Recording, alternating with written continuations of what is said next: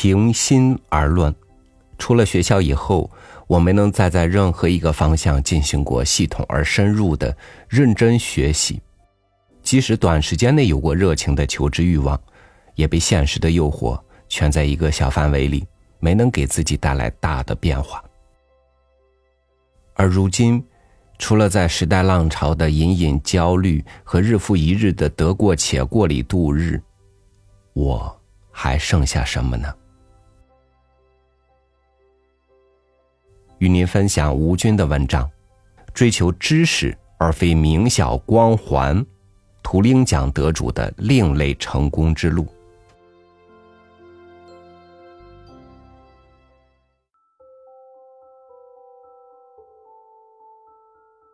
几年前，人们还在读乔布斯传，彼此间传阅着乔布斯十九岁退学创办苹果公司的故事，讨论着成功的方法不止一种。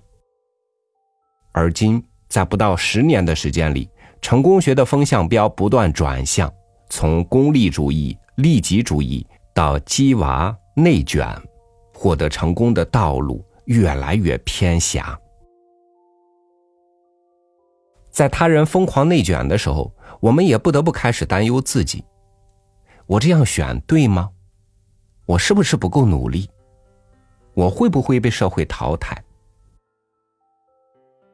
不考名校，不在乎精英光环，却通过自己的坚持获得计算机界的诺贝尔奖、图灵奖。现任 Facebook 首席人工智能科学家杨立坤。在他的新书《科学之路：人、机器与未来》中，总结了他的励志人生。他用亲身经历证明，通过激烈的考试竞争进入名校，追赶当下被认可的潮流，做所谓的社会精英，这些从来都不是成功的唯一途径。一、追求知识，而非名校光环。杨立坤与杰弗里·辛顿、约书亚·本吉奥并称为深度学习三巨头，他们共同获得了2018年的图灵奖。但与剑桥、麻省理工毕业的辛顿和本吉奥不同，杨立坤并没有名校的加持。杨丽坤是法国人，在法国，如果想成为任何一个领域的精英，通常需要进入招生人数较少的高等专科院校。而为了考入这些录取率极低的学校，法国学生又要先花两年时间学习大学预修课程。但杨丽坤却选择了一条与众不同的求学道路，他高中毕业以后就直接进入了一所名气不算太大的学校——巴黎电子工程学院学习。杨丽坤做出这样的决定有两个原因，其一。这所大学不需要参加预科课程的学习和考试就能直接申请。其二，在这所学校，他可以获得更多的学习自主权。在那个年代，人工智能是一个新兴的、发展并不成熟的研究领域，杨丽坤却对此有非常大的兴趣，并且阅读了很多科学家的论著，特别是前苏联数学家科尔莫格洛夫等人的著作。这为他打下了坚实的数学基础和计算机科学理论基础。也是从大学开始，杨丽坤就沉溺于人工神经网络的研究，并且敏锐地注意到该研究领域一个新的技术方向——神经网络的反向训练。后来，他进入到当时的巴黎皮埃尔玛丽居里大学攻读博士学位，并且在反向训练上取得了卓越的成绩。他的成果很快就有了法国一家公司买单，而且让他得以进入当时学术氛围非常自由的贝尔实验室工作。杨立坤用自己的经历告诉我们：，与其选择社会标准下的精英道路，不如选择与自己的实际情况和长期追求相契合的道路。因为接受教育，重要的是获得知识本身。而不是名校的光环。在以后的学术生涯中，杨丽坤也一直保持这种特立独行的做法，特别是在全世界都不看好人工神经网络这个研究领域的时候，他依旧坚持自己的理想与信念，持之以恒的投身到这项研究当中。二，从顽固的蠢货到图灵奖获得者。深度学习的探索之旅并不容易，杨立坤以及该领域的其他科学家不得不与怀疑论者做斗争。完全基于逻辑和手写程序的人工智能的拥护者说他们会失败，传统机器学习的捍卫者更是公开指责他们。可事实上，杨立坤研究的深度学习仅仅是机器学习这个广阔领域中的一套特殊技术而已。这背后的思想可以追溯到上世纪四十年代，彼时，学者们开始尝试构建一种新的计算系统，希望以接近于人类大脑的方式存储和处理信息。深度神经网络在一九八零年代就已经被提出，但在最初的成功过后，因为它本身训练的复杂性、结构的不稳定性。对数据量的依赖性、理论的不清晰性等，在两千年初的一段时间，逐渐被更加有理论依据的概率图模型等取代。当时仍然专注于深度神经网络的学者，被认为是人工智能学界的少数派，而日后被称为深度学习三巨头的杨立昆、辛顿和本吉奥就在其中。杨立坤和辛顿、本吉奥。回忆起自己这段时间的坚持的时候，笑称这是深度学习的阴谋期，而自己是加拿大黑手党。杨立坤在当时坚持设计出了一个简单的人脸识别系统，但他的成果并没有引起太多科学家的重视。从二零零三年到二零一三年，大约十年的时间里，尽管赶上了人工神经网络研究的低谷。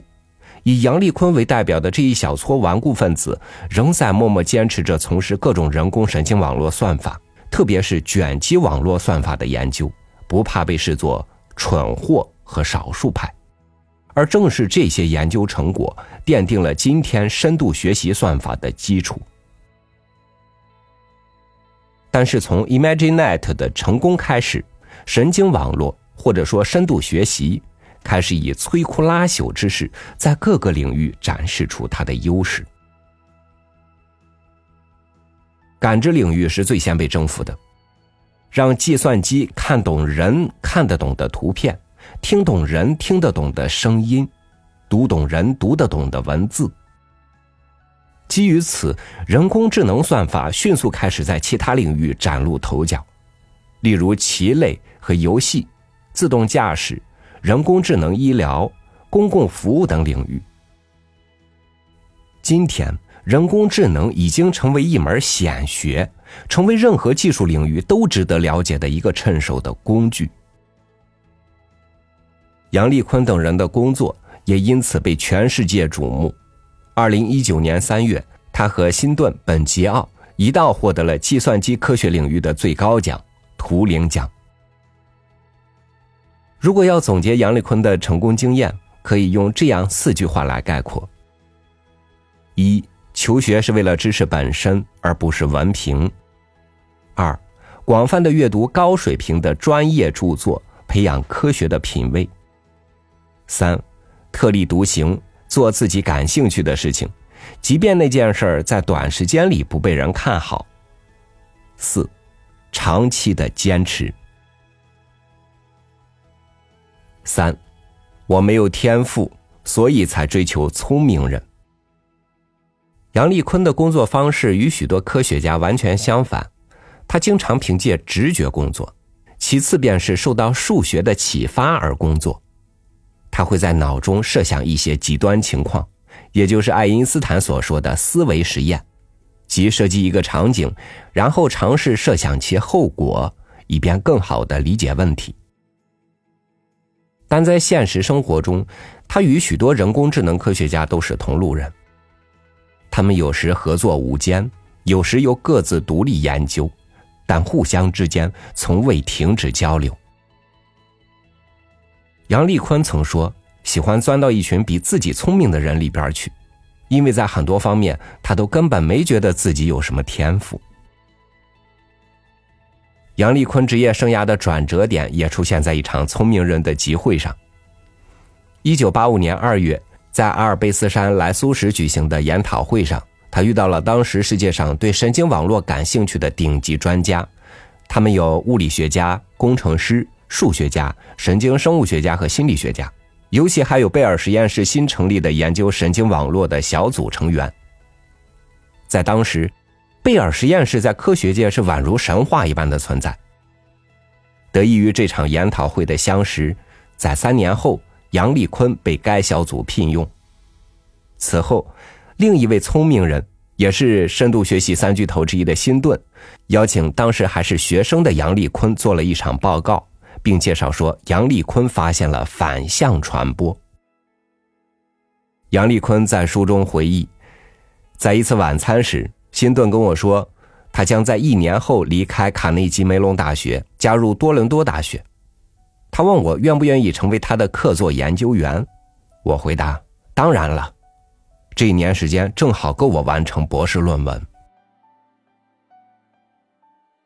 二零一三年，杨丽坤加入了又一个聚集了大量优秀学者的智能中心 ——Facebook 的研究部门 FAIR。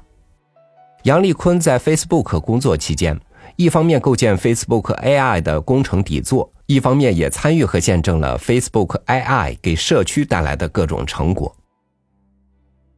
没有天赋的杨丽坤在追随一群聪明人的旅程中，孜孜不倦地追求着人工智能的本质，最终自己变成了人工智能的先驱，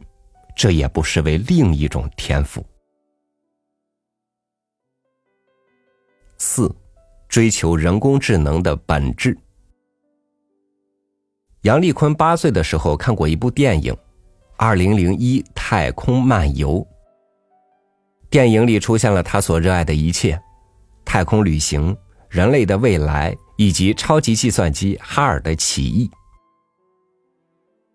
大学期间，杨丽坤慢慢形成了自己的 AI 研究理念：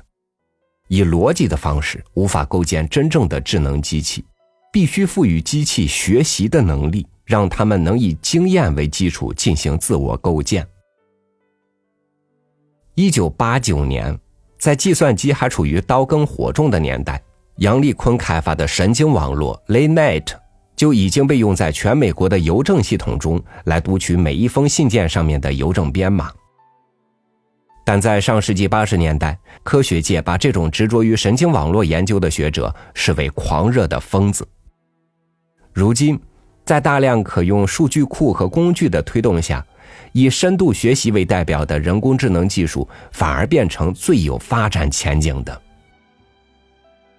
杨丽坤在新书《科学之路：人、机器与未来》中，放弃了艰深华丽的专业术语，而是选择更为直接有效的方式，通过真实的例证与切身体会。用简朴而不失雅趣的语言讲明了今天人工智能的本质。当然，书中最有价值的部分还是杨立坤博士作为深度学习算法的发明人之一，讲述他自己是如何思考机器智能问题，又是如何将这种现实世界里的具体问题转化为计算机能够处理的问题的。从这个角度上讲，《科学之路》又是一本教科书。教大家如何思考科学问题。生活中的杨立坤博士是一位非常风趣又带有一点极客风格的人，在他的主页以及他的脸书页面上，充满了各种巧妙的小吐槽。在过去十年间，杨立坤曾多次造访中国。二零一七年，他来上海之前，有朋友和他说，人工智能在中国很热门有可能走在路上就有人认出你来哦。他回到美国之后很开心的说，自己在上海博物馆门口果然遇到两位学生，很兴奋的拉着他合影。既然我真的被路人认出来，那中国一定有无数的人对人工智能怀着无比的热情。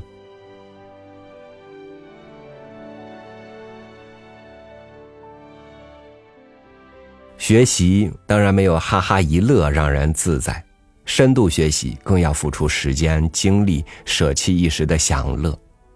能进入名校，这当然是一个人学习能力的体现，但是一个人的最终成就靠的还是自主学习的能力。感谢您收听我的分享，知识拓宽眼界，眼界延伸目标，目标催生成就。我是超宇，祝您晚安，明天见。